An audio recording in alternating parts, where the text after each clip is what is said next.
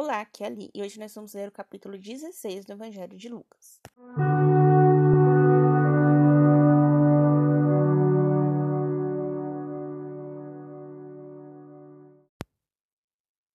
Bem-vindos aos Novenáticos e hoje nós vamos ler o capítulo 16 do Evangelho de Lucas.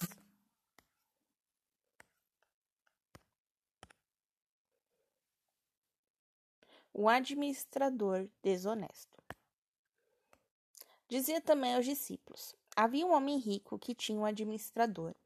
Este foi acusado perante ele de dissipar seus bens. Chamou-o então e disse-lhe: Que é isso que estou ouvindo a teu respeito? Presta contas de tua administração, porque não podes mais administrar meus bens. O administrador pensou: O que vou fazer? já que meu patrão retira de mim a administração. Para ser lavrador não tenho saúde, ficar mendigando sinto vergonha. Ah, já sei o que vou fazer para que, despedido da administração, me acolham em suas casas. Chamou um por um os devedores do patrão e disse ao primeiro: Quantos deve a meu patrão? Respondeu: Cem barris de azeite. Disse-lhe o administrador: Toma tua fatura senta-te depressa e escreve cinquenta. Depois disse ao outro: E tu, quanto estás devendo? Cem sacos de trigo. Respondeu e disse o administrador: Toma tua fatura e escreve oitenta.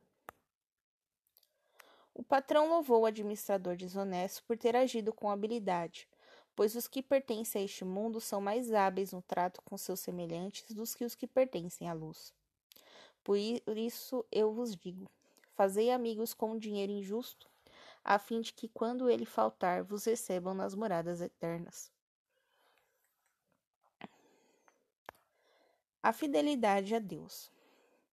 Quem é fiel nas coisas pequenas é fiel também nas grandes. Quem é desonesto nas coisas pequenas é desonesto também nas grandes. Portanto, se não fostes fiéis ao lidar com a riqueza injusta, quem vos confiará a verdadeira? E se não fostes fiéis a lidar com a riqueza alheia, quem vos dará o que vos pertence? Os dois patrões.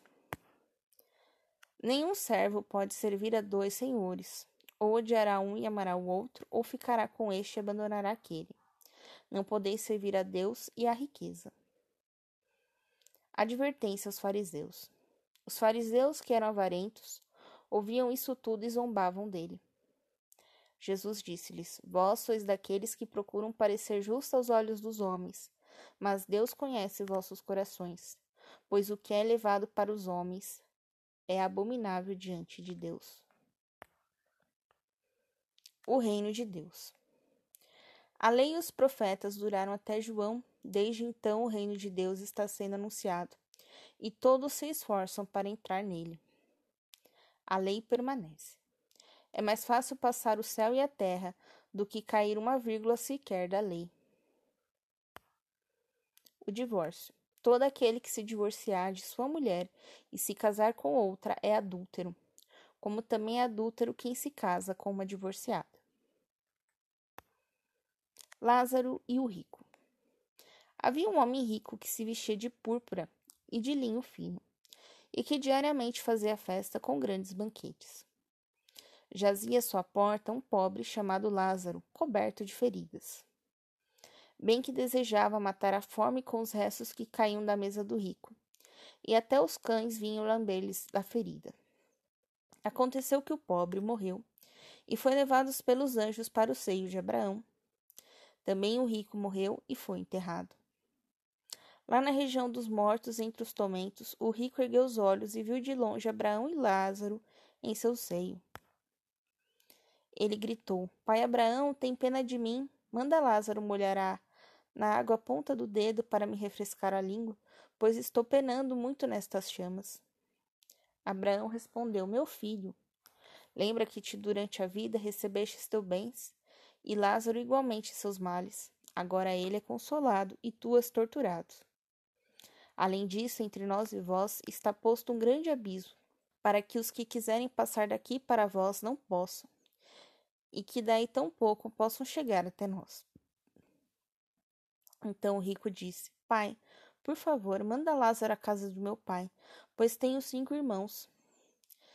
Que lhes dês testemunho a fim de que não venham também eles para este lugar de tormentos. Disse-lhe Abraão: Eles têm Moisés e os profetas que os ouçam. O rico respondeu: Não, pai Abraão, mas se alguém dentre os mortos for a sua procura, eles se converterão. Mas Abraão disse: Se não dão ouvidos a Moisés e aos profetas, mesmo que alguém ressuscite dos mortos, não se deixarão persuadir.